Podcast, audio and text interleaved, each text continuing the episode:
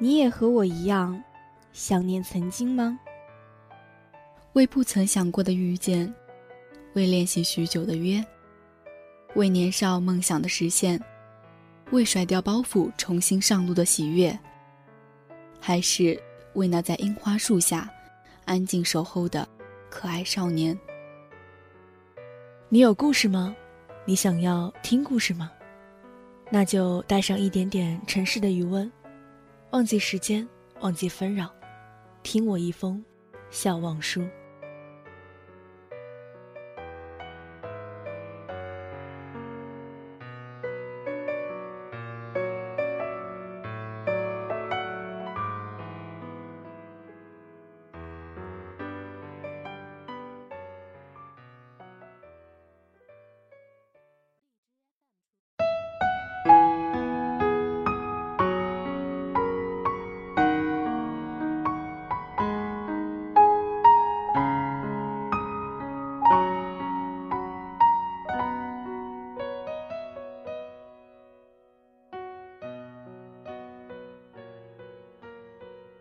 各位好，这里是 FM 八五点一淮海之声无线广播电台，欢迎收听本期的小网书，我是楠楠。这是我不喜欢这世界，我只喜欢你的第三期，奇葩兄妹的日常。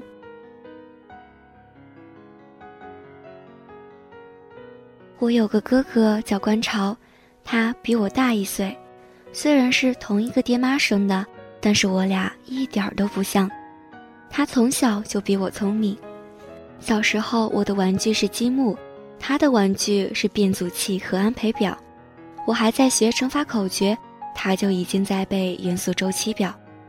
他和老师讨论运动的电荷产生磁场是否违反能量守恒定律，我在旁边连标点符号都听不懂。我不止一次的怀疑他长了两个脑子，把我的那个也抢走了。小时候，我最羡慕的就是独生子女，观潮跟我从小打到大，而且他从来不让我。去年我表姐生了二胎，大儿子闷闷不乐，吃满月酒的时候，观潮眉开眼笑的跟人家说：“恭喜啊，以后做错事儿了可以找他背黑锅。”可见我小时候过得多么悲催。小时候，观潮总欺负我。不带我玩，还抢我零食。那时我比他胖得多，在打架上有压倒性的优势，抢不赢我就动粗。但这厮是个演技派，我拳头还没举起来，他看到妈妈跑过来就立刻倒地，抱着头趴在地上痛哭哀嚎，整个过程行云流水，一气呵成。于是我被妈妈暴打一顿。当然，我也有聪明的时候。妈妈教我们写字，我自己的名字没学会，倒是学会了写他的，在吃完的雪糕饼上写“观潮之墓”，然后端端正正的插在了我家的花盆里。于是又被暴打一顿。兄妹应该有很多种类型：相亲相爱型、情同手足型、两看生厌型。我和观潮呢，属于从小打到大型。观潮的嘴贱是天生技能，打娘胎里就有。小时候的我是个货真价实的胖子，冬天妈妈怕我俩冷，给我们穿好多衣服。观潮穿多少都不显胖，而我就变身一个圆滚滚的球。观潮担忧地说：“以后你结婚了怎么办？别人的新娘穿婚纱是公主，你就是个包子。”以至于我经常的做噩梦。梦到夜里服假面娶我，我们在教堂里宣誓，神父说现在新郎可以亲吻新娘了。夜里服假面缓缓地揭开我的面纱，发现里面是一个猪肉白菜包。读书之后，我莫名其妙地瘦下来，保持至今。前几天称体重，我十分得意地给他拍照片，看不到九十哟。他回。体重不过百，不是平胸就是矮，你都占了。读书读得早，小学和初中都跟观潮在一个班。观潮很聪明，不听课他也能考第一。我一直以为我哥是无敌的，直到读高中的时候遇上 F。这两人跟命中相克似的，每一次考试，F 都能比观潮的分数高那么一点点。观潮表面不在乎，其实内心耿耿于怀。他们首次交锋是某天放学，我在操场等观潮打完篮球一起回家。F 来找我，好像是因为我把他的书带走了。球场上的观潮不知出于何种心理，贱兮兮地跑过来搭话。我在旁边翻书包，听到他俩的对话如下：要走了，明显没话找话。F 没回他，满脸“你是谁”的表情。我是九班的观潮，自报家门，自信满满。谁？你不认识我？大为震惊。F 面无表情的摇头。我们在一起上过奥数特训班，我是班长，你不记得了？F 继续面无表情。你真不记得？每一次考试我都坐在你后面。我们考试是按名次排座位的。第一次月考。我比你低五分，第二次八分，上一次我差点反超，就差一分。F 继续无辜地看着他，我猜他肯定是想说点什么缓解尴尬，但这个任务对他来说真的是太艰难了。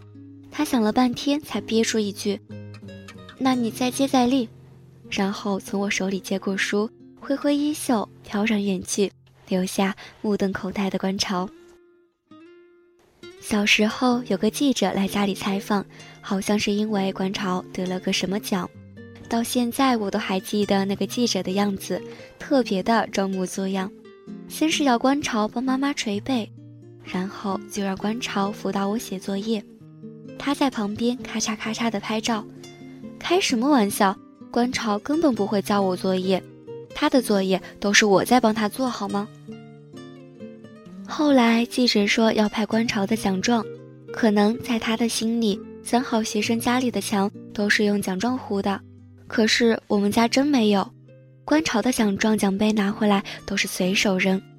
那天最精彩的环节是快要结束的时候，记者问：“能给大家分享一些你的学习经验吗？”观潮想了半天说：“没有。”那你为什么每次都名列前茅？他老人家脱口而出：“因为别人都太笨了呗。”观潮特别自恋，整天沉浸在我最帅的意象中。女生多看他两眼，他就觉得人家喜欢他。在他心里，看他的都喜欢他，不看他的是性格腼腆，不好意思看他。他打小就是个御姐控，以前暗恋我们家的一个远房表姐。表姐是个美貌的不良少女，高中没读完就退学了。在同龄的女生都还灰头土脸读书的时候，她已经学会了化妆泡吧。观潮被她迷得七荤八素的，她还不止一次的对我说：“胸大才配叫女人，你呢？”她嫌弃的上下扫我几眼，顶多只能算个雌性。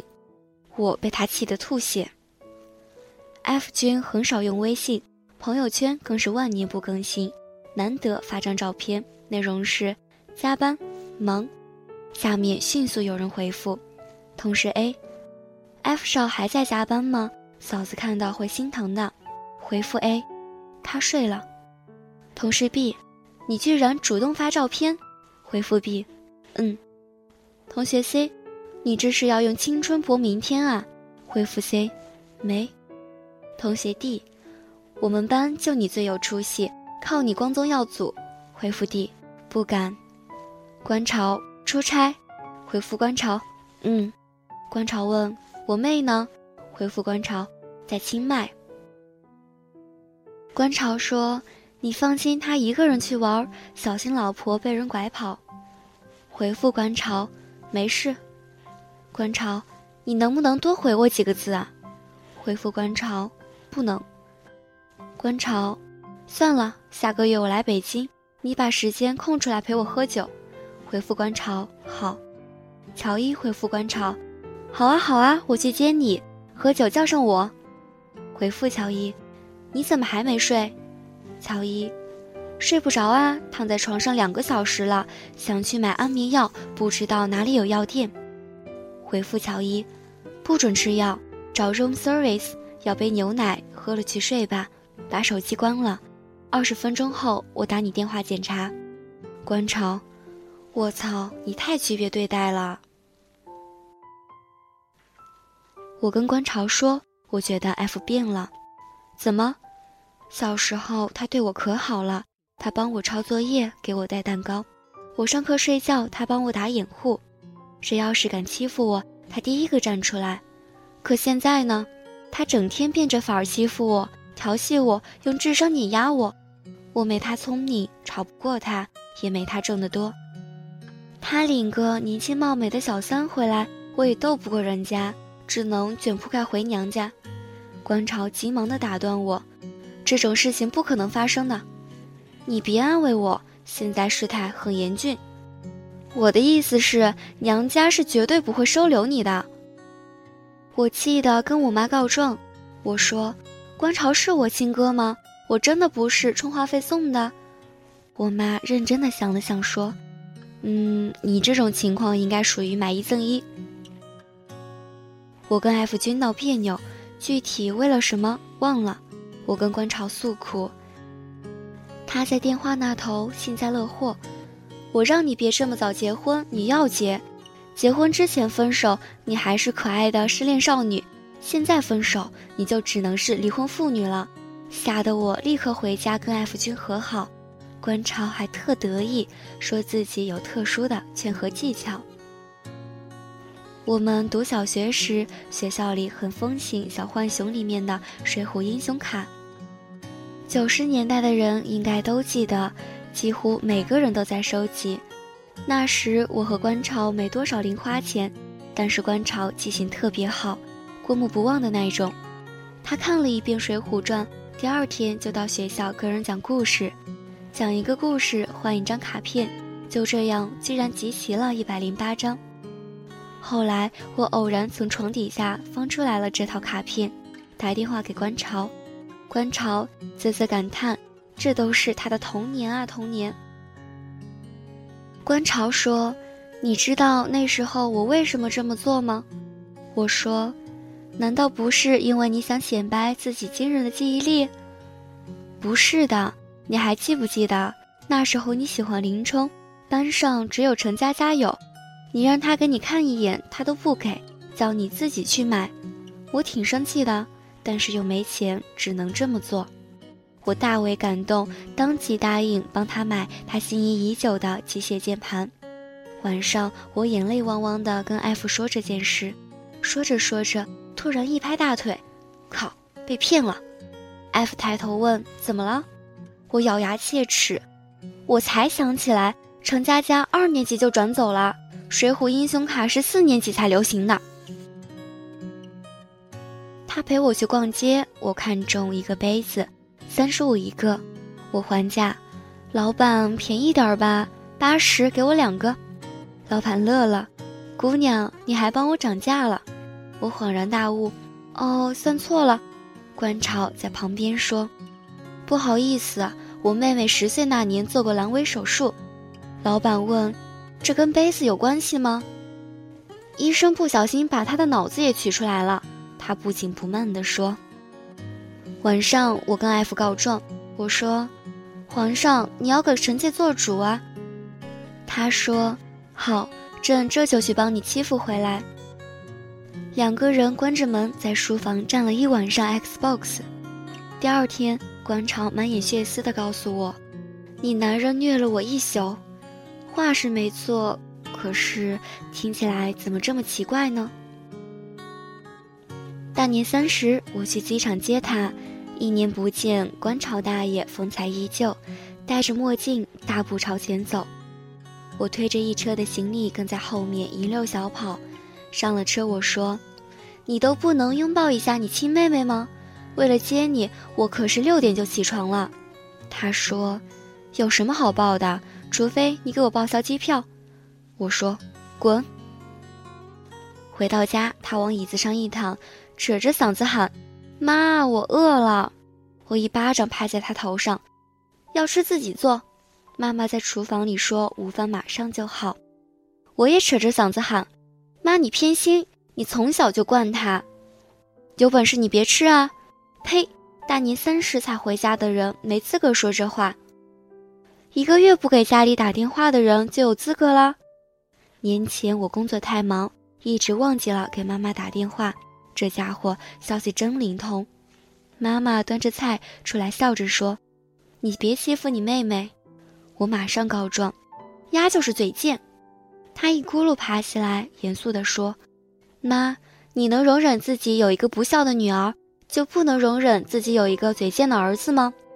妈妈命运好悲惨的样子。去老凤祥买手链送给妈妈和我婆婆，挑的两条都不便宜。付款的时候，突然想到 F 的小侄女儿也快百天了，于是又买了一个长命锁，顿感自己的腰包空了不少，可怜兮兮地跟观潮说：“哥，妈妈的手链我们一人出一半钱好不好？你还没睡醒吗？你到底是不是我亲哥啊？不是，你是捡来的，怕你自卑才没告诉你。”他一本正经的胡诌：“呸，你还是充话费送的呢。”你是刮刮乐的末等奖，你是买牙刷的附赠品。桂圆扑哧一笑，你们兄妹感情真好。谁跟他感情好了？我俩异口同声。六年级时，我得了一种很奇怪的病，叫脊柱侧弯。正常人的脊柱是一条直线，我的脊柱不幸变成了 S 型，是突发性的，至今没有查出病因，属于天灾人祸吧。虽然现在我可以笑着说出来这些，但那时候真的是特别特别的绝望。因为生病，我的整个身体严重变形，心肺被挤压，继续恶化的话还有可能瘫痪。而做手术需要很大一笔钱，家里拿不出。我对那段时间最深刻的记忆是，每一天都会躲在被子里哭，又不敢发出声音。哭完了，第二天继续开朗，装作不在意，因为怕妈妈伤心。她已经够自责了。我每晚都失眠，失眠的主题是如何自杀。